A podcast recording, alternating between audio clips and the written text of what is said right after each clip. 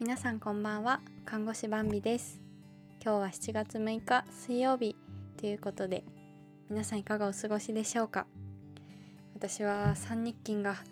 あ3日勤っていうのは日勤が3日連続するのが久々にあって、うん、めっちゃ毎日朝早くてきつかったです。やっと終わった。そして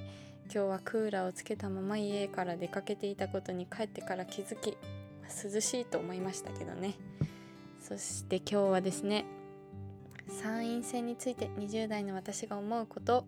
というテーマでお話ししてみたいと思います。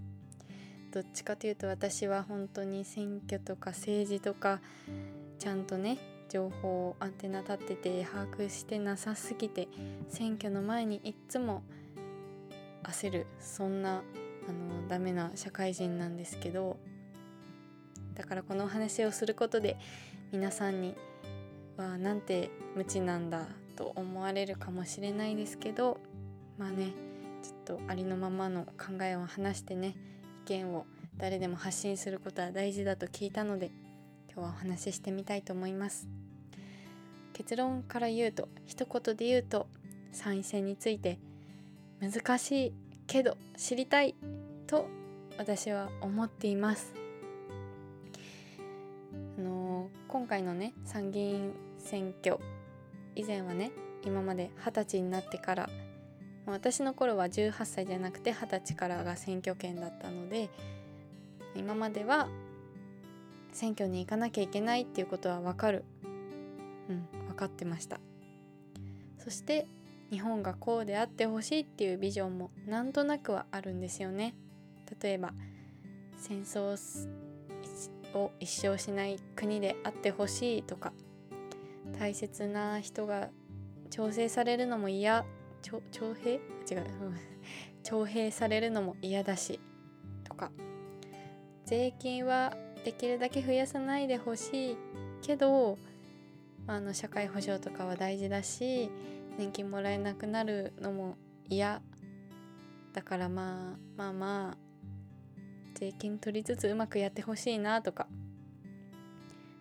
ただそういうなんとなくのビジョンはあったとしてもどの政党どの候補者を選んだらそういう社会になるのかとか何を見て情報収集すればいいのかとかっていうのがね全然分かんなくていつも選挙前にああもうすぐ投票日だどこに投票しようと思ってなんかネットでマニフェストパーって見てうんここかなっていうところに投票するみたいな感じでした。でも今回の選挙では変わったんです。なぜかというとですね、まあ、あるの勉強資料を見たのですがそれが何かっていうと困った時の YouTube 大学というねあの YouTube でオリエンタルラジオの中田敦彦さんあっちゃんがやってる授業の動画ですね。まあ今までは本の解説が多かったけど最近は時事問題の解説もしてくれてて今回の参院選に向けての授業も結構ありました。うんなんだろうな。なんかこうテレビの政治についての話ってもうある程度の知識を積み上げた人たち同士のトークだから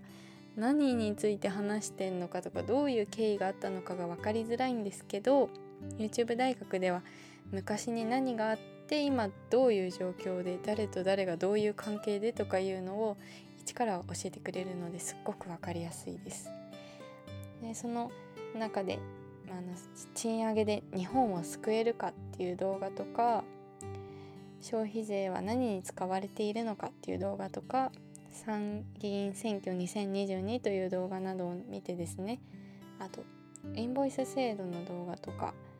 も見ました。はいこれらを見てあ私の認識は全然間違ってたと気づいたんです。それは選挙前に調べてまあ、自分がいいと思う政党に投票する、まあ、それもいいんですけどでも一番は投票したところからが始まりなんだなっていうふうに思いました。自分が選んだ人が当選したらまたは、まあ、選んだ人が当選しなくても自分の地区から出た人だ人が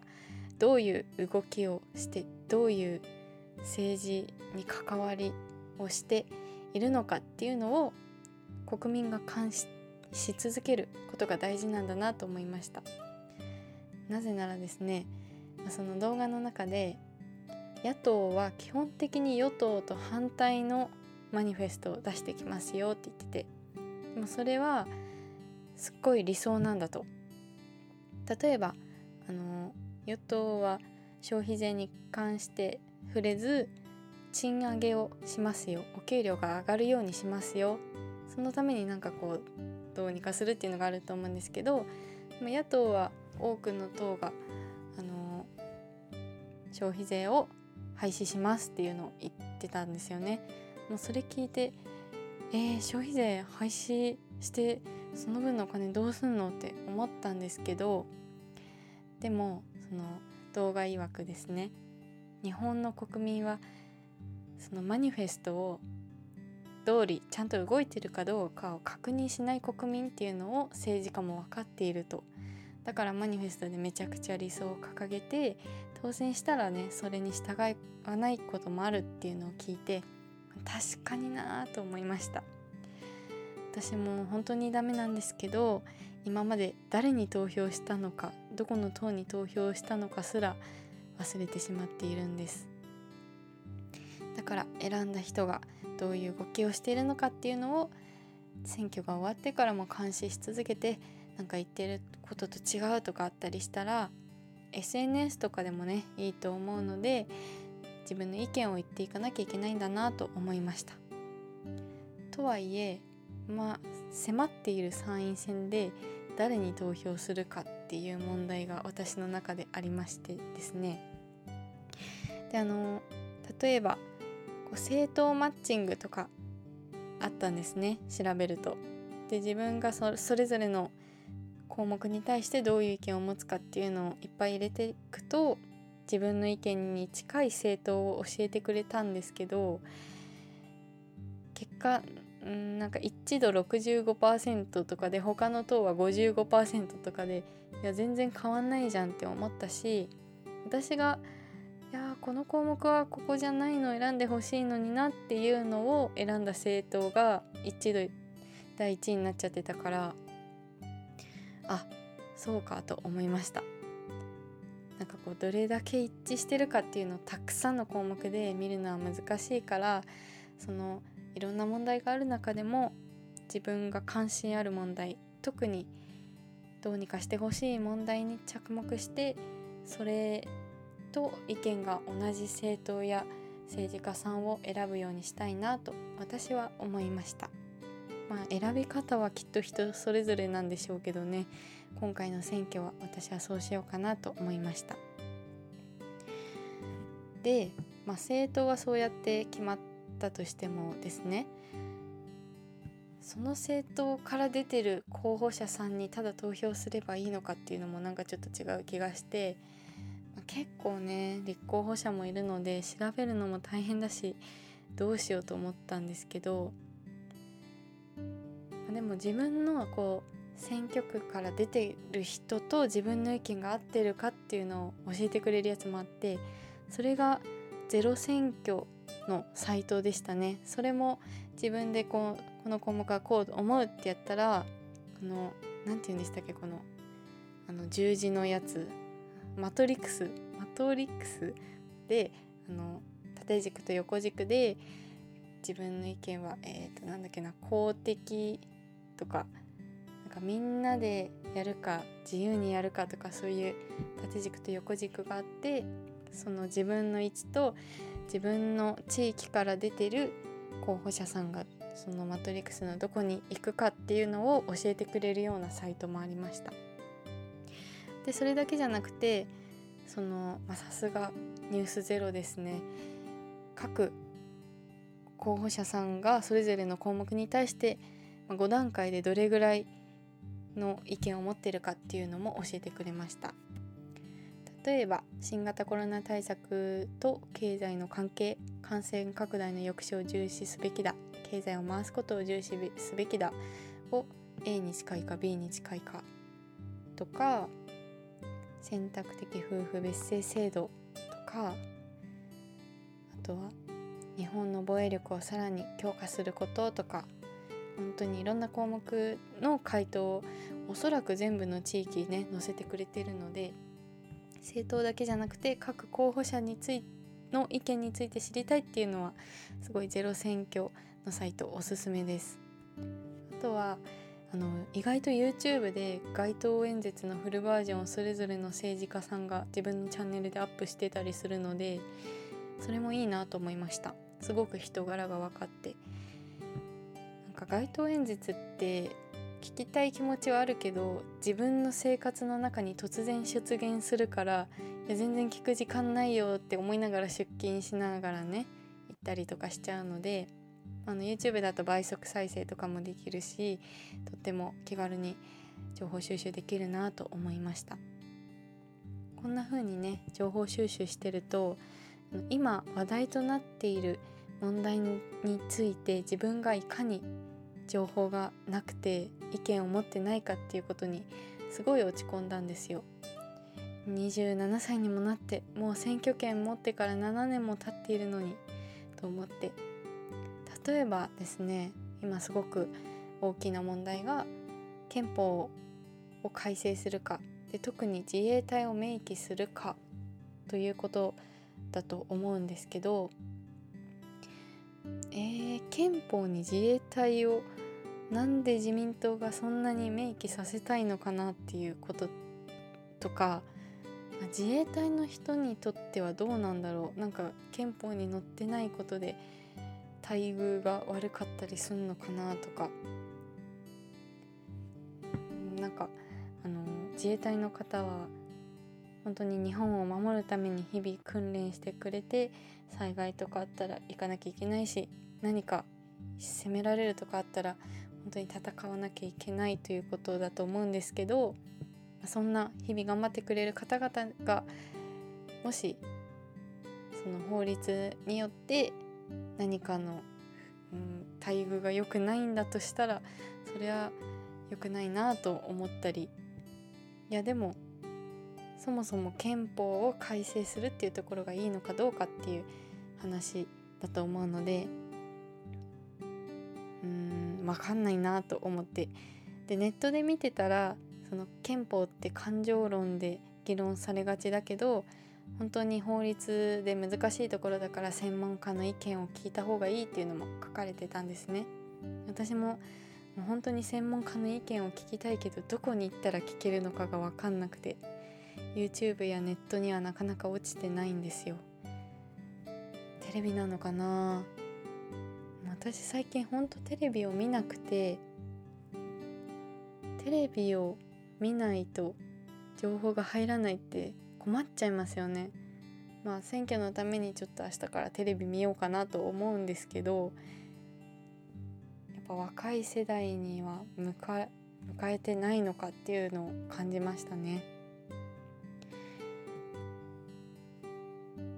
とさっき言ったようにね消費税も野党は廃止しますって言っててまあそりゃ廃止してほしいですけどその分の国のお金はどうなるのか国債が増える一方なんじゃないのかと思っちゃってでもそれぞれの野党はどう考えてるかっていうのもなかなかねそこまで踏み込めなくてなそんな風にねあの分かんないことばかりだと落ち込んでいたんですよ。